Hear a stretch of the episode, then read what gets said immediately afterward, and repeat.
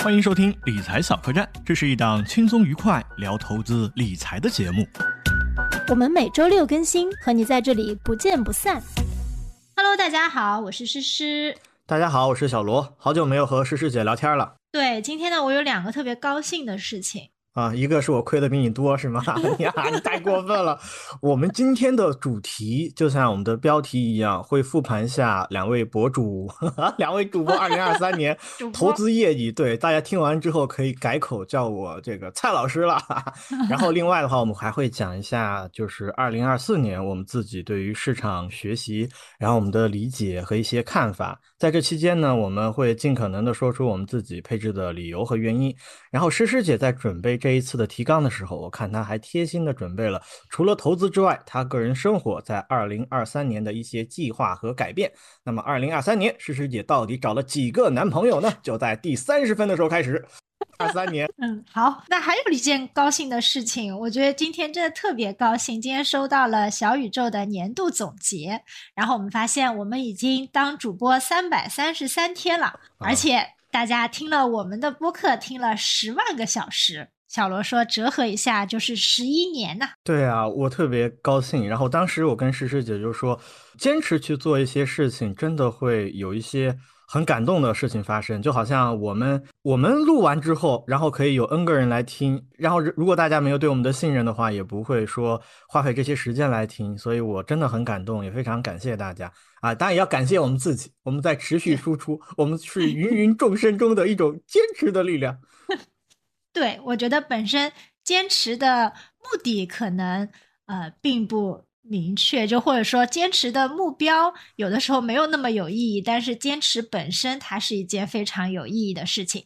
那我讲一下我的二零二三年吧。我记得我们在刚录播课的时候，我应该是春节后吧，我们就立了一个 flag。我当时说我要学，我要学会倒立，加上坚持做播客。对我记得，对，现在呢，嗯、我倒立还没学会，但是我学会了后弯，我觉得也可以吧。什么叫做后弯？后弯就是我可以放在 notes 里面，就是一个比倒立更酷炫的一个动作。对，嗯然后坚持做播客这件事情，我觉得做到了，所以我觉得我今年特别有收获。好的，好的，那到我了。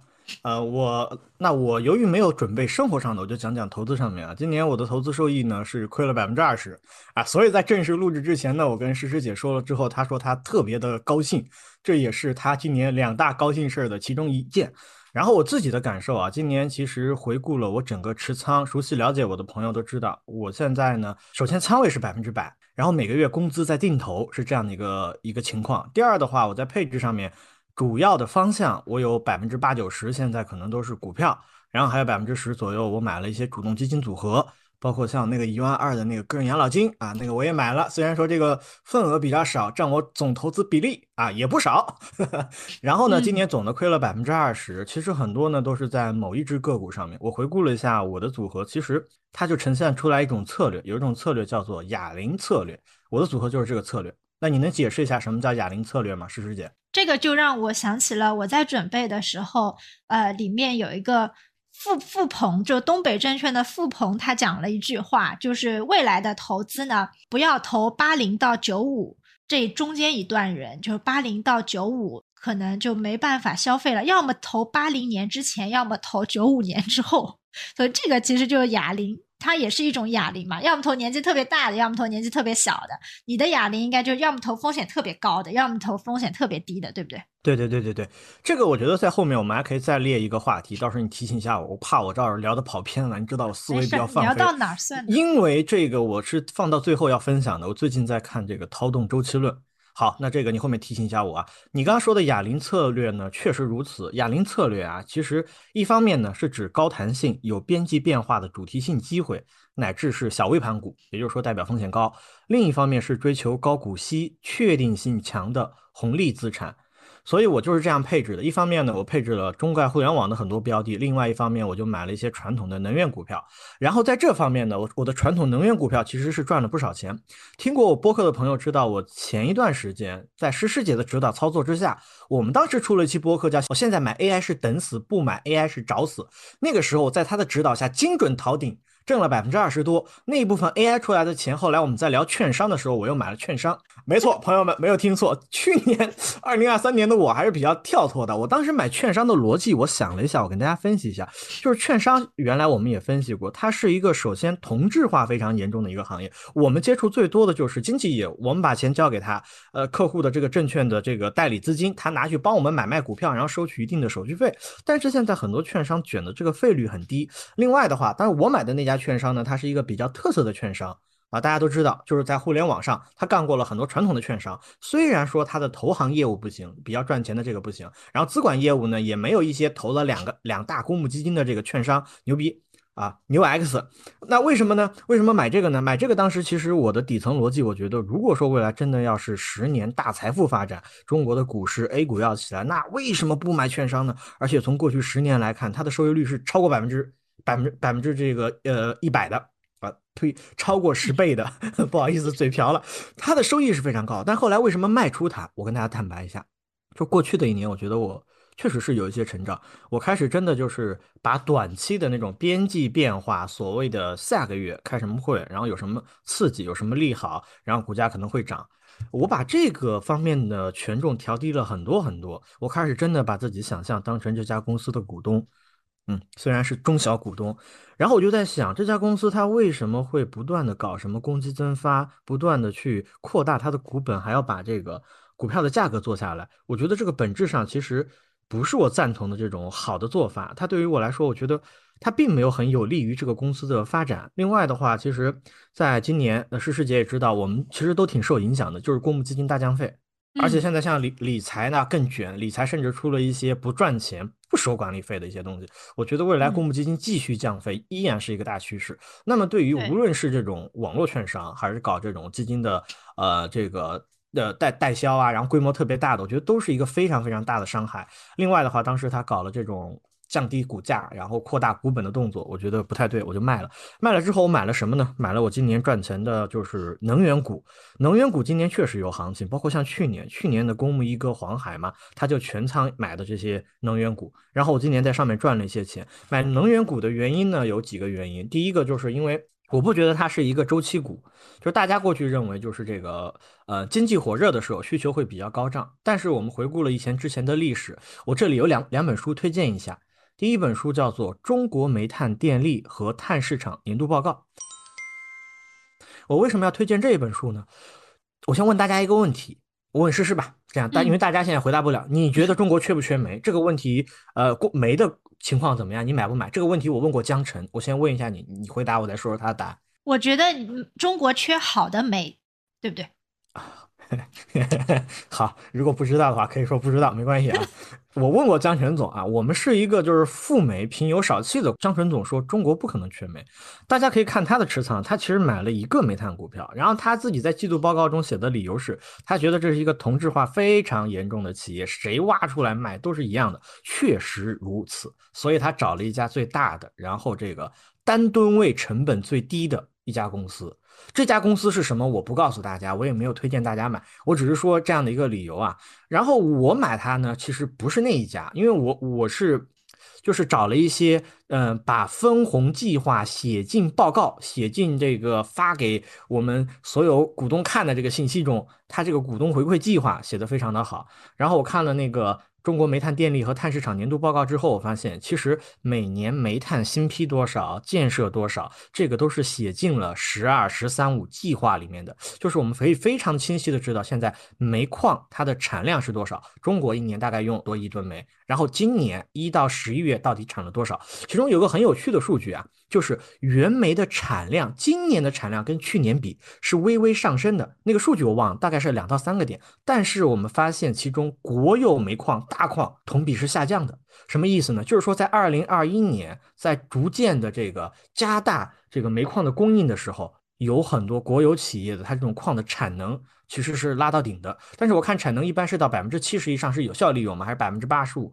我看这个统计，各家券商统计的还不一样，也是顶到了七八十，但是已经是上不去了。这也是因为一直在出一些安全方面的事故嘛，所以我觉得这个煤这个需求即便是你在讲新能源，它有个很大的行情下，它现在的估值有很多可能 EV 比上以贝塔只有两倍了。也就是说，我算我这个，我不算什么折旧摊销什么乱七八糟的，我可能两三年就能把钱拿回来。然后股东呢还愿意重视我这种中小股东，把每年起码盈利的百分之六十分给我。那即便是如此，我不考虑市场价，它每年的长协价估计现在底价也应该也在六七百，那对它的盈利就有了一定的保证。这样算下来，我觉得我的盈利收益率每年达到了百分之十以上，没有什么问题。因此我买了。对了，问一下，我刚刚讲的挺慷慨激昂的，这算不算推荐股票？我讲的是行业啊，不算，应该不算哈。好，这个大概就是我买煤的一些想法和要求了。然后另一方面，买一些就是港股上面的一些标的，今年确实把我锤得很惨，因为我是在它亏了百分之五十买进去的。我我去年其实我不知道你记不记得这件事情是事件。我我去年我还没搬家之前，我有时候老出去跑步嘛。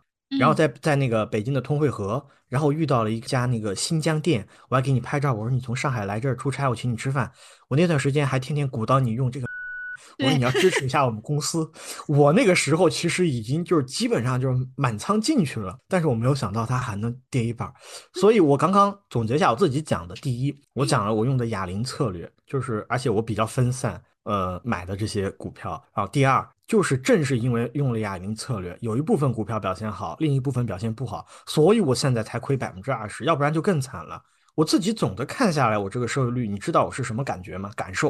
不知道，感觉还不错，真的感觉还不错，感觉还不错，真的就是，我知道你就现在这个表情有点 有点迷茫。我就我为什么我觉得感觉还不错？因为我算了一下，我买到很多东西，就是巴菲特他有个标准，一家公司如果不增长，我们以多少倍的 PE 买进去。就就就简单来说，就是多少年能容忍多少年一个上限，把这个我的本金回回过来，十年十倍 PE。那我买的很多公司是远远低于这个标准，而且它在它的行业里面已经是过去我们都是线性外推，非常稳定。未来我觉得大概率也是很稳定的。包括其中有一家公司，它提前就是预喜披露了它今年二零二三年可能的收益率也是微微增长的，而且它对待股东的这种。历来的分红比很多公司都要好，我觉得我看了之后，其实心里是很放心的。所以，我我用一句话来总结我的二零二三年，就是在不断的摸爬滚打中挨锤，锤完了之后感觉还不错。二零二四年，我觉得这怎么差也不可能再比今年再差了。以上呢，就是我今年投资啊，然后负百分之二十的一些情况，然后就就就这样。你呢？我大概是负百分之七。我的策略我也给大家分享一下，是不是比你好？好，先讲仓位，上涨的时候也不一定比我好呀。先讲仓位，我一直是满仓，然后讲我天天满仓，我天天满仓，我有多少钱就我就满仓多少。今天我们这期播客有点激进，我们不代表投资建议啊，因为。我们都是一一人吃饱全家不饿，但我的策略呢？呃，首先我不投个股，因为我没有我我没有太多时间去研究这个个股。但是呢，呃，我大概就是看一个总体的一个风格，所以我就是两两个策略吧。就是首先呢，我看一下这个市场周期整体会利好。偏什么样的风格？首先，我觉得成长今年肯定不行嘛。就比如说在年初的时候，你觉得说不可能是那种特别高速增长，或者说特别放水的这样的一个周期，所以会偏稳健一些，偏价值一些。我可能更多选基金经理多一些。那我的投资的策略呢，就是加仓加仓，一直加仓啊，然后逢低就加仓。比如说去年啊十月份。那就加仓，然后跌了之后呢，我今年八月份呢继续加，然后包括恒生科技我也买了。我虽然我今年是主要是价值策略，我买了挺多红利的，也是受到了我们研究的一个影响，就是说在这样的一个。啊，是这样的一个趋势之下，还是买点红利收收息会相对稳健一些。但其实今年红利确实这个策略还不错，但是我也是忍不住去加仓了一些，觉得我就可以左侧抄到恒生科技的机会。最主要是之前有一个朋友说十一月份恒生科技必涨，然后那一天游戏版号出来的时候，我就不想理他了。然后，但是呢，我总是有一种就是。跌的太多的时候，我就想去加仓，然后我就想去买。我那天给你发了一个聊天记录、聊天信息，你还记得吗？就那天游是游戏版号那天出来的时候，我就跟我朋友说，我想加仓了，买点啥好呢？他说买点药吃吧。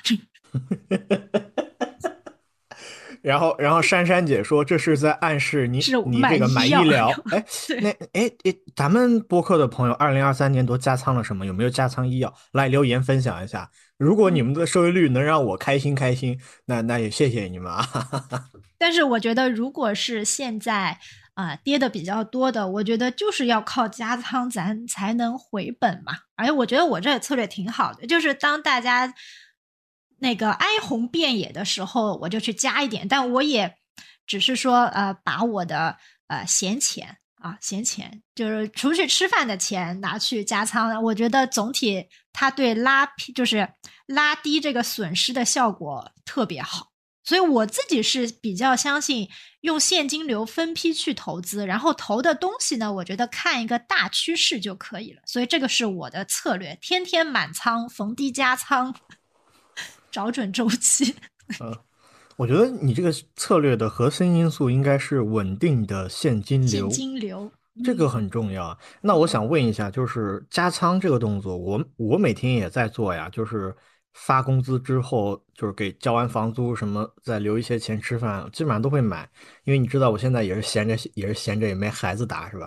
那我想问你一个问题啊，就是嗯你觉得跌多少的时候，你加仓的意愿会比较大？比如说有买了五六七八个嘛，打个比方啊，其中某嗯一个它跌幅可能最大，然后这个跌幅是多少值，你会觉得哎，这个应该要多买一点，比如说百分之十、十五、三十，你的嗯理由和逻辑是什么呀？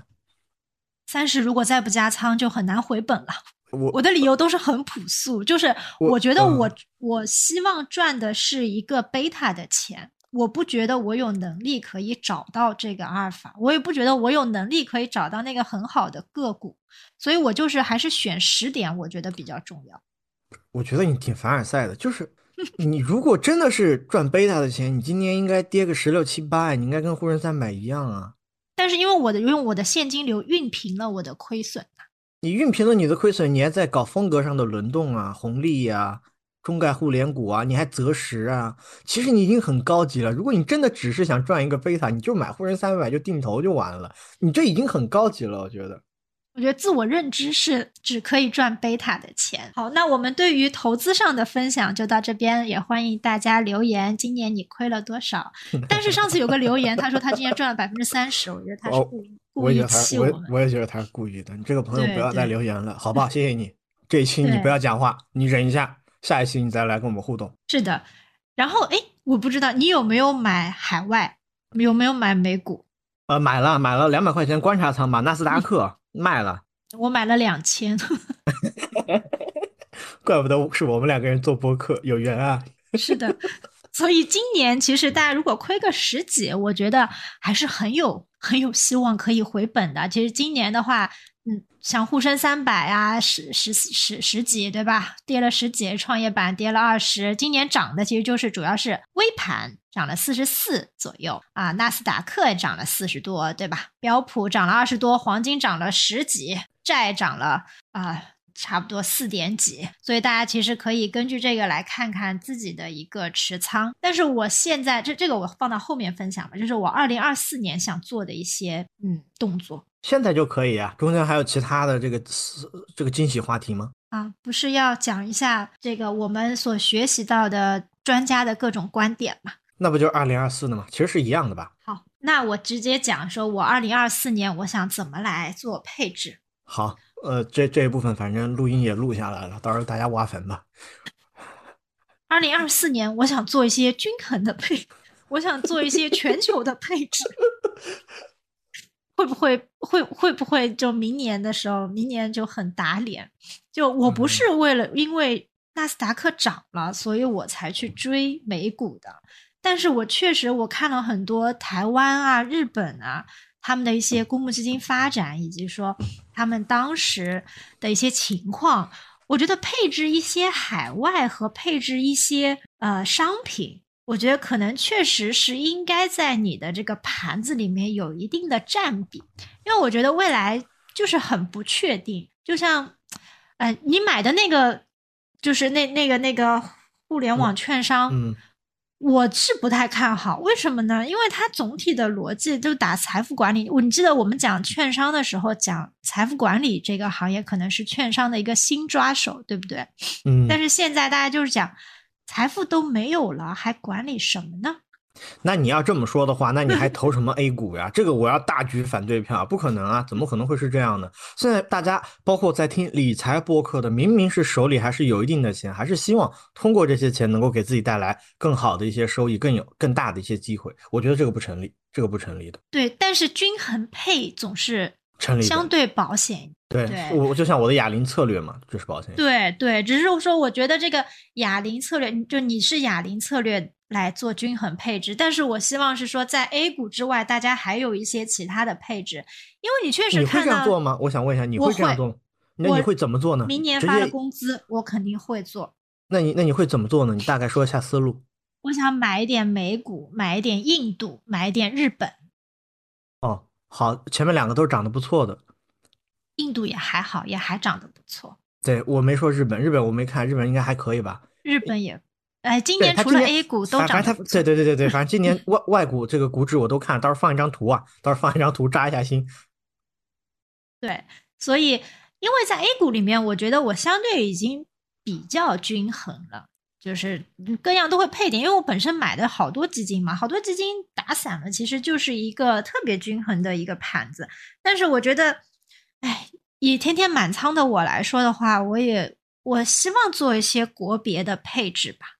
好，我你讲完了吗？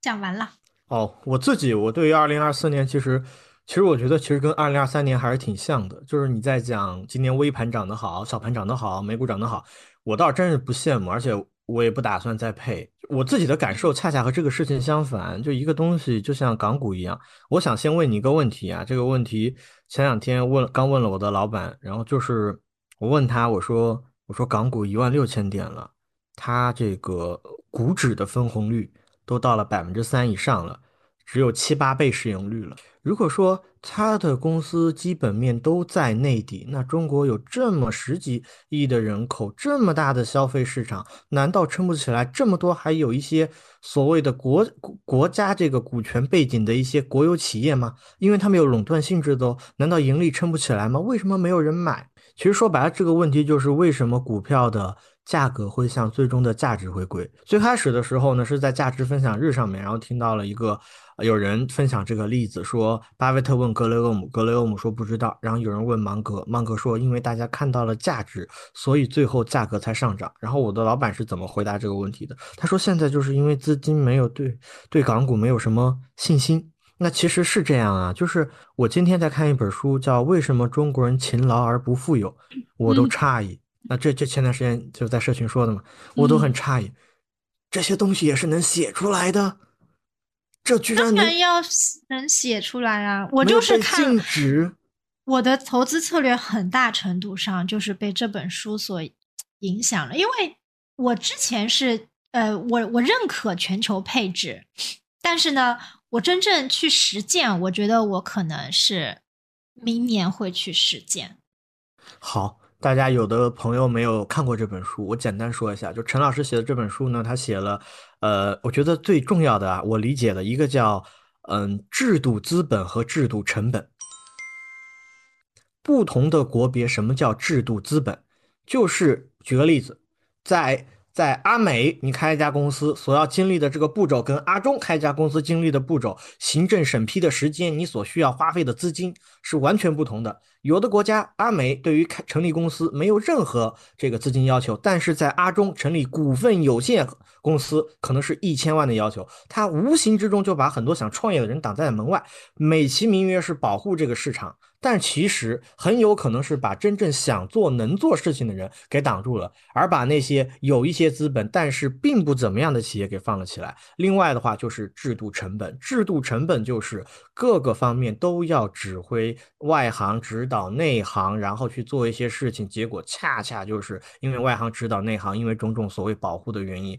嗯，其实是在给自己既得利益集团去保护，根本就没有让阿中的真正的这些呃这些人受到实惠，大概是这样的一本书啊。我觉得，我觉得这个还是让我挺诧异的。然后我们再聊回来啊，就刚刚还是那个问题啊，我想问一下你，为什么就是说价格会向价值回归？现在就是因为大家没有信心，觉得阿中的种种制度其实是在增加了成本，增加了成本之后，他没有办法相信你能够保护他盈利他个人的财产，你动不动就把它收掉了。其实类似的事情之前有很多啊，伊朗没收了别人的油田呀，是吧？各个国家其实在呃上个世纪的时候都干过这样的事情，尤其是一些发展中国家，非常的明显。像我们隔壁的阿显，阿显好像还没收了山东的一个商人去搞的一个什么煤矿企业，还是怎么样？就这种事儿很多。所以现在港股没有体现出来它这个价格的回归，其实是因为大家不相信，不相信你是一个就是和我们讲着同样呃呃讲着同样规则的人，能够保护我们的个人财产，其实是这样的一个原因。嗯，但是政治的我们不能讲的太多。没没讲政治，就是但是我觉得这事儿改变不了啊，就是大家都改变不了。所以得全球配置啊。哦，行吧，那你这样说也有道理啊。我我想说改变不了，其实其实我就买了，我就等着它变好就可以了。而且我相信是有周期的。今天和一个播客的朋友聊天，他加着杠杆就是搞，对，还有这方面的标的，有五十个 W。他说这次这把要成了，就第一一下赚到第一桶金。我答应他了，我说我们在这个播客上不聊你的事情，我算做到了一半，因为我没有点他的名。你看，你看，这个世界上就是针对同一件事情，大家的认识还是不一样。那肯定，那肯定是的。但是我觉得，就是我没有办法回答港股这个问题，因为港股每年都是你这套说法，已经讲了四年了。好，但是它一定会有一些问题，对不对？我觉得它一定是有一些问题，就你你价值和价格相回归，哎，大家都知道，但是要等多久呢？要等多久呢？我我觉得，呃，之前的话，我们老板其实每年的这个呃什么年度总结啊，或者说是这个策略啊，我觉得都我呃都没什么新意。但是今年我感觉他讲的点还确实蛮触动我的。他讲了两点，第一个第一点呢，他给我们放了一个西南联大的纪录片，就是讲刚毅坚卓，就是坚守自己的土地和事业，扎根中国。我觉得这个这个，如果是以以以以我来说，我我们咱肯定扎根中国，对吧？所以 A 股一定是我配置的一部分。但但是还他还提到一点，就是说，他说达尔文进化论提到说，生存下来的物种不是最强壮的，也不是最聪明的，而是最能够适应变化的。那我觉得什么样的事物能越最能生存呢？我觉得就是越简单的东西越能生存。你看，大家在那种资产配置大师的那些组合都是非常简单的，但是其实你它简单来说就是现金、债、国内的股票、国外的股票、商品。都配一点，就是我觉得我现在为什么我想改成这样，因为我想生存的久一点，对，所以这个是我觉得是我们老板给到我的一些启发。对我很赞同，很赞同你的这个一点。我要说的第二点呢，就是我前面第一点呢，就是我们没有办法改变的事情，我就只能够去去去默默的去等待，这是我第一个观点。然后第二个观点呢，其实其实就是你刚刚讲的。能够活下来不是最强大，不是最聪明，而是最能够适应的。所以第二点就是，我觉得可以多看一看自下而上的东西，专注公司的可得价值，例如说稳定的盈利，还有写进报告的股东回馈计划，一定的股利分红率。就中观上，你在对整个行业的供需进行一个简单的了解，你就会拿着很安心。就像我拿的一些一些投资的方向，就是它过去呢。就很长一段时间都是这样，让它发生变化的可能性不是那么的大。然后在这个基础上呢，我又能够大概率的能够算出来明年差不多是一个什么样的分红。因为我觉得不可能所有的事情都能够算得极其的清楚。就像一个上市公司，你要说财务报表吧，它也可以调节。一个公司的总裁吧，他对于自己今年到底赚多少钱，他也不能够完全拍的那么准，所以只能够是一个模糊的大概的正确。为了让自己的正确的概率更大，我们就去找一些自己稍微能够看一看的，不是那么复杂的。如果说它这个行业变化的非常的快，例如说像一些高端的啊医疗，那这个。嗯，如果器械还好，如果是一些化学药，那就很很难搞。但是你如果像一些中药的话，那它又很好搞了。中药的话，它也没有什么研发，让我觉得可能它的品牌价值可能是比较重要的。然后呢，又存在了这么久，大家对它的认知，那就可以算作是一个半的消费品。所以总结我刚刚说的，我觉得在二零二四年还是要多加强一些自己具体的去看清楚自己拿一个东西它到底。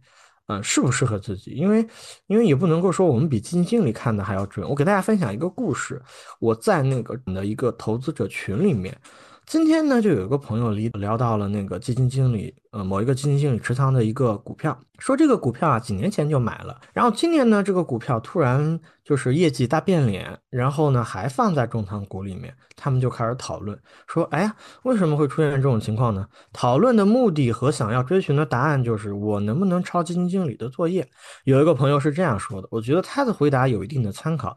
他说：“如果你根据你喜欢的基金经理，你认可他的投资风格，根据他的持仓去有目的性的去看一些公司，你恰好还是在这个行业，那么你多多少少能看懂一些之后，那你其实理论上你是可以自己对它来进行一个定价，然后去进行。买卖。的操作，他其实想说的这个意思啊，就是把喜欢的基金经理他的这种投资理念呢，他大量的工作帮你翻完石头了，而已经放到自己重仓股，特别看好了，然后你再按照你自己已有的知识，例如说你在这个行业，例如说你懂这些东西，你去看，然后你是可以给出一个合理定价的。所以我觉得他聊的这一点让我很有启发，就是还是要对知识诚实，尽量的对自己持有的东西多一些了解。我不知道大家今年看完自己的亏损幅度是一个什么样的感受，如果你是特别愤怒的感。受，你可以在公屏打一个一一一。如果你是一个特别高兴的感受，你赚钱了，那你可以选择不说话。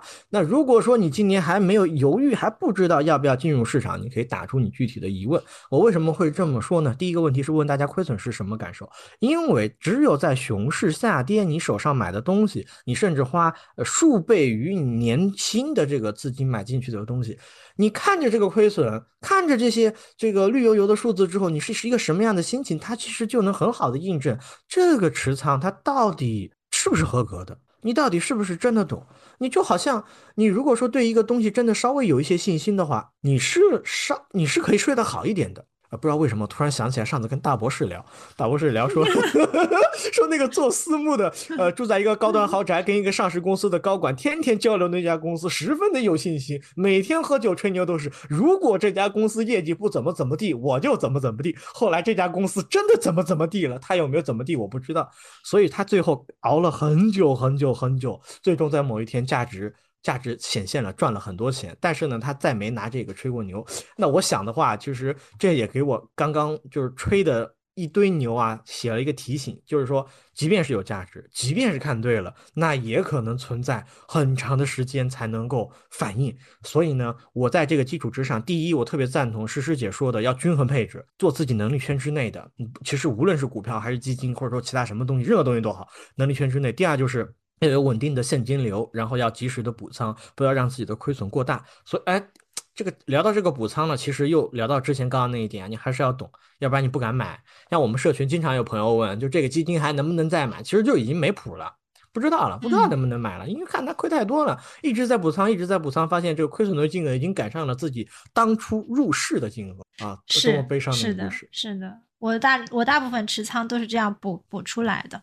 对，但是我觉得就是小罗讲的东西，其实总体而言，我觉得我们都在寻找一种自己可以坚持下来的信仰。这个东西其实和你坚持做任何事情都是一样的，就是你你你的坚持是说价值和价格会回归，所以你就敢敢投。对我这个我就想起来有一个朋友说过说。嗯，你真正能够靠投资赚钱的，一定是你重投的东西。但是你为什么你要重投呢？就是你的信仰在哪里，你就是重投什么。那当你的这个信仰和它真实，就是真实反映出来的东西是一致的，那你这个时候就会赚钱。但是本身这件事情其实相对来说是非常难的，所以我觉得。能够找到一个特别赚钱的机会，大部分人可能是不具备。大部分人他的信仰就一直会漂移。然后，我觉得有的时候是需要有一些亏损的。我觉得所有的亏损都是你在寻找信仰的这条路上面必须付出的代价。嗯，你你聊的很好。呃，我想问一下，难道你没有摇摆吗？我我不是上次跟你说我是墙头草信吗？我我也有摇摆啊，所以我只能均衡配置。我我也有摇摆。那我不知道，就是我们做一个统计好不好？嗯，又到留言评论的时候了，你们觉得你们自己在二零二三年摇摆的次数有没有大于两次？比如说在一个一个标的上面，有时候想买，有时候想卖，有没有超过两次？如果有的话，你可以打一个我们的暗号，暗号是我今年没有亏钱，好吧？我们看一下，就是不暴露，不让那些没有听到这儿的人知道，不暴露咱们咱们的这个性格。其实我有，我觉得这个很正常，我觉得这个相当很正常，而且很多基金经理都有，他们只是不说呀，他们只是不说呀，他们面对公众采访的时候不说呀。对呀，所以公众采访咱就不要去看。好好，我我今年还有一个心得，就是我不要看公众采访，没用。这个心得其实应该在二零二二年就有了，为什么今年会突然有？是因为看到什么东西了吗？因为一直亏呀、因为因为他们讲的东西没没啥用，哎，反正就是没啥用。好，那我再来说说，你说讲这个东西没什么用。其实我今天呢有一个故事想跟大家分享。最近呢我在看一本书，这本书呢是去年我看过一遍的书，这本书的效果非常好，每次看了之后入睡特别特别的快。这个书的名字就叫做《涛动周周期论》。它嗯是周君涛先生写的。那这本书其实提到了一个观点，这个观点呢跟那个你说东北证券的啊、那个嗯嗯，付鹏对啊，副总他讲的八五后到九五还是八零啊？八零到九五，不要投。我发现是有一些异曲同工之妙，因为周先生他曾曾经提出一个非常有名的观点，叫“人生发财靠康波”。康波他研究到最后呢，说是这个太阳黑子的活动周期影响了人类，影响了世间的万事万物，其实有一定的道理。然后呢，康波呢是六十年，人生一甲子，大部分呢就是说古代啊寿命差不多也是这样的一个时间区间。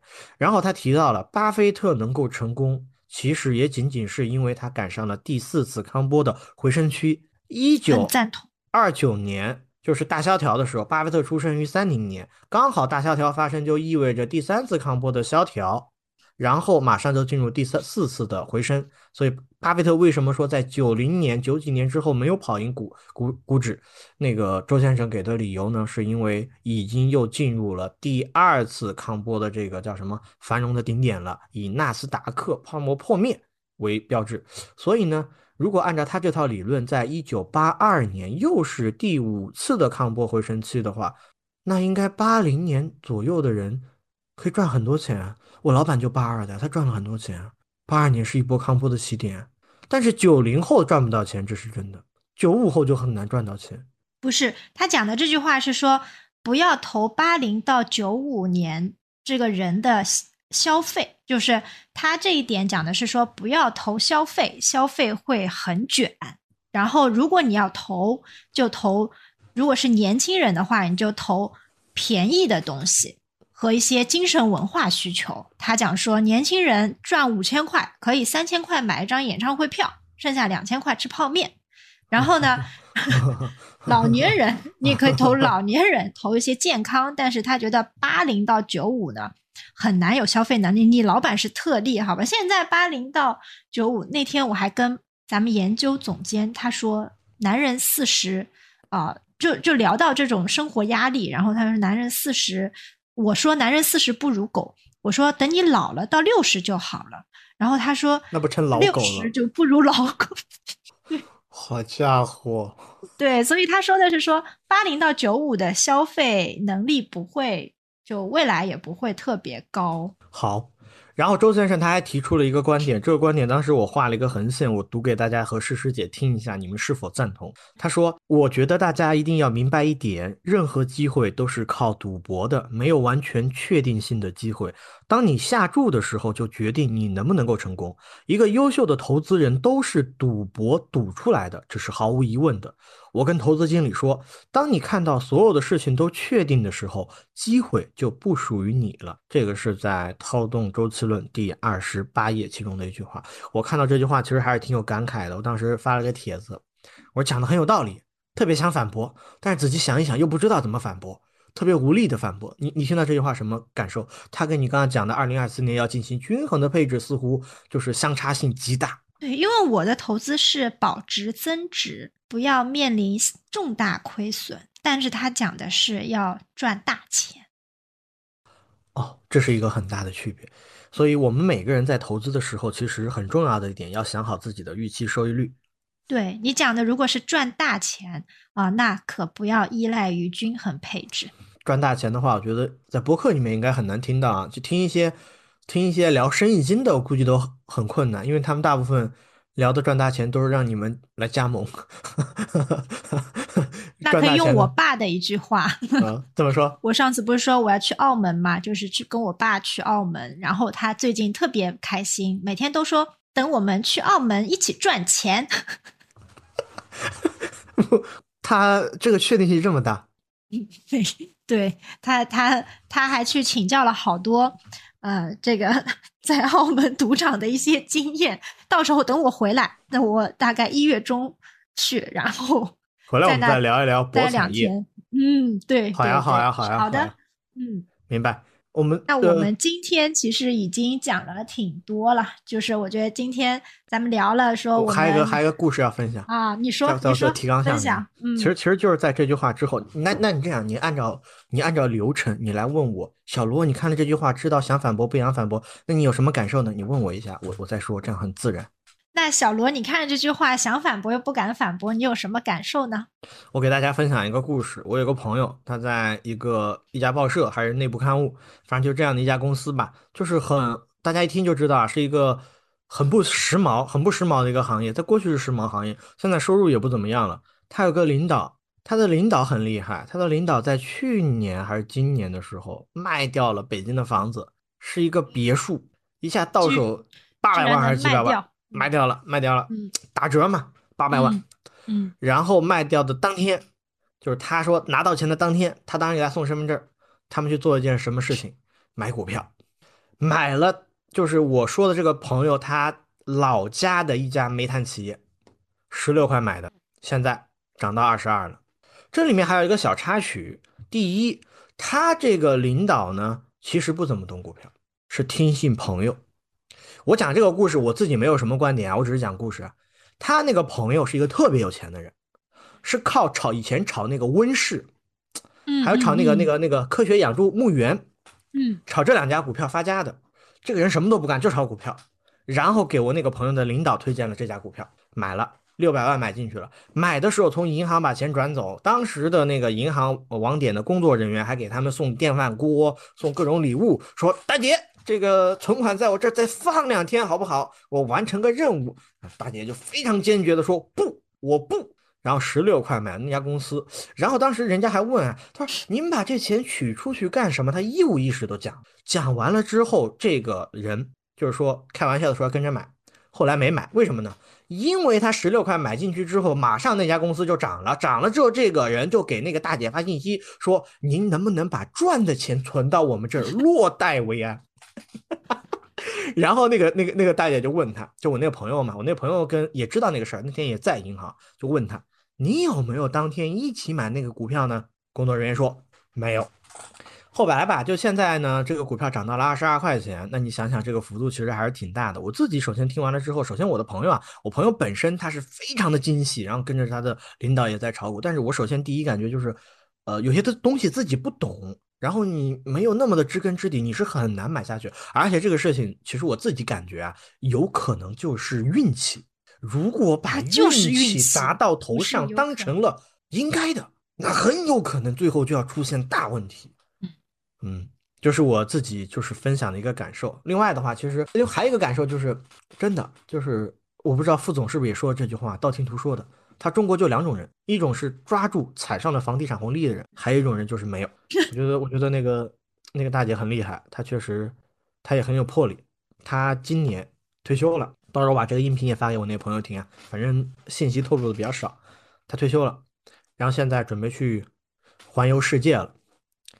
我确实也很羡慕我自己做投资的初心。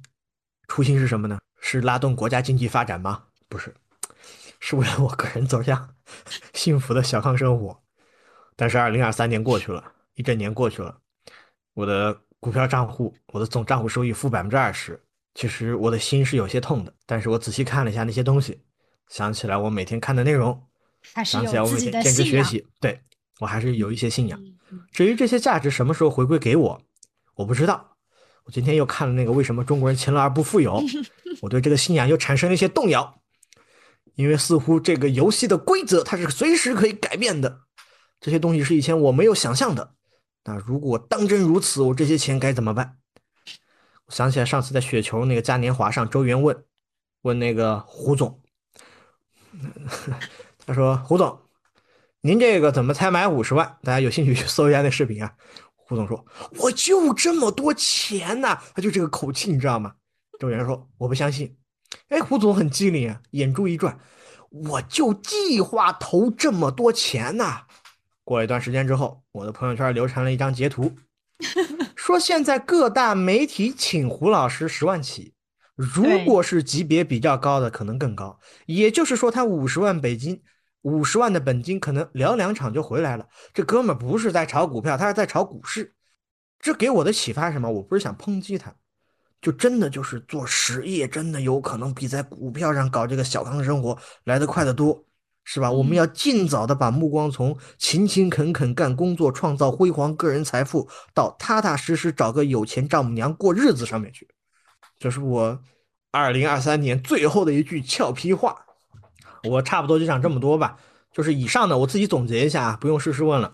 我总结一下，我聊二零二三年呢，我建议大家要均衡配置，其实跟诗诗解释一个思路，就是一方面呢，你要做一些风险暴露的资产，而这些资产呢，你这个比例不要太高；另外一方面，你一定要做一些。嗯，相对的更加稳健、更加传统，甚至在所谓的这种估值上要更加低一些的这样的一些标的，其实包括基金也是一样的。例如说，有一些基金，它可能喜欢做一些红利策略，它喜欢做一些困境反转，它喜欢做一些高景气成长，那这些都需要你去甄别，把它们合理的搭配。另外的话，第二点就是。即便有亏损，我觉得诗诗姐讲的很好，一定要坚定自己的信仰，就是平常要多看书、多阅读、多去探索、摸索自己的能力边界，不要做超出自己能力圈之外的事情。第三点就是坚持工作，保住现金流，定期补仓，拯救亏损的股票。最后，我分享了人生发财靠康波其中一个赌博的观点，讲了我一个朋友的。领导赌博成功，现在已经提前退休环游世界去的故事。第一，我发自内心很羡慕；第二，我觉得这种好事不可能落在我的头上，所以我想一想，羡慕没有用。第三，我又讲了胡老师。他在雪球嘉年华上的这个精彩发言，你你笑什么？就我总的感觉还是要好好工作，在本职岗位上做得更加出彩，控制好自己的这个投资的风险，然后让我们一起享受精彩而美妙的二零二四年。以上是我的总结，请诗诗姐发言。先给你鼓掌，我觉得小罗已经讲的非常好了。那我最后呢，本着我的职业操守，我想给大家做一些风险的提示。首先，本期播客当中小罗讲的暴富的故事呢，大家可以羡慕，但是千万不要听信。如果你的朋友让你卖了房去买。买入某只股票呢，建议大家三思而行，因为即使赚了呢，那个钱也是运气得来的，都会靠实力亏损出去的。那最后呢，我们我们这期播客播放的时候，应该是在啊元旦的元旦的时候，希望大家啊在这个二零二三年的年末呢，都能够。给自己的二零二三年做一个总结，然后想一想自己二零二三年年初立的一些 flag 到底有没有完成呢？因为我们觉得真的坚持做一些事情，最后你会觉得非常的开心有收获。我们希望，如果你二零二三年没有达成你的一些目标的话，那就从二零二四年开始订立你的计划吧。好，那个我跟大家玩一个游戏，这个游戏原来在我们社群玩过，就是这个中概互联当时那天跌破某一个数值的时候，我说大家让大家写一段留言，留下自己的邮箱，我一年之后再通知他。今年确实通知了，发现。就一年过去了还在亏，如果你愿意的话，在二零二三年的此刻听到我们播客的同时，写下你对二零二三年的回顾，以及对自己二零二四年的期待和展望，有哪些事情是自己想做而一直没有做的呢？那有又有哪一些事情你希望二零二四年的自己再看到，重温一些信心和勇气呢？如果你觉得这个游戏不错，那么在我们的留言之前打上阿里巴巴，我要发。然后在后面写上你想说的话，小罗承诺啊，我只要这个播客还在更新，在二零二四年的最后一天，我来回复你的留言，好不好？我们一起玩一下这个游戏。好，那我们今天要不然就到这个地方，石石姐再见，好的，再见再见祝大家新年快乐。新年快乐！对我们放一首好听的歌曲给大家，再见。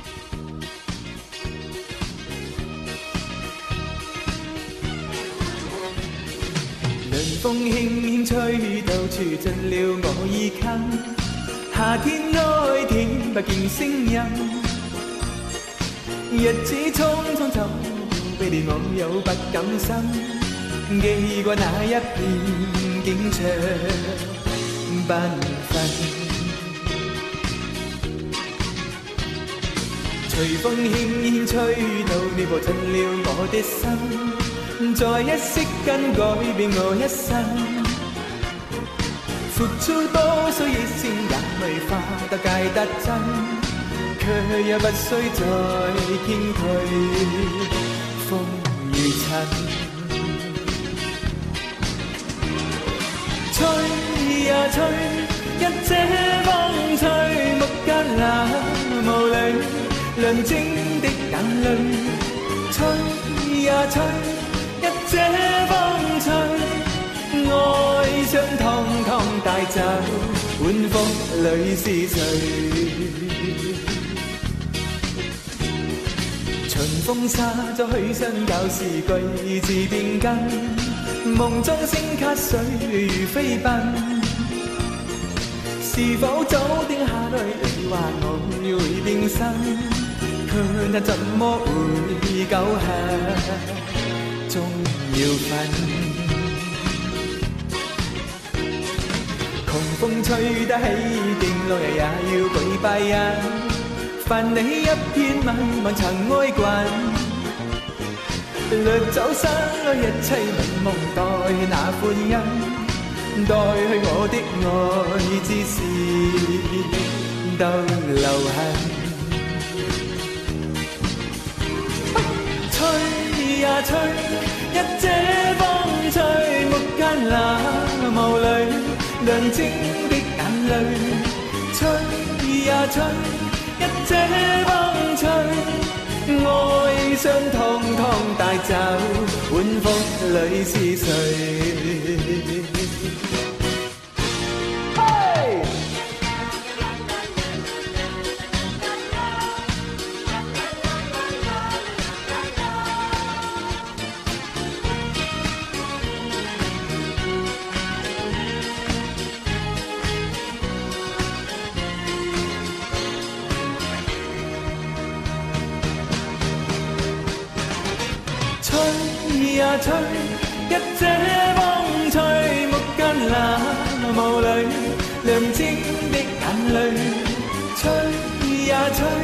一遮风吹，爱伤通通带走，晚风里是谁？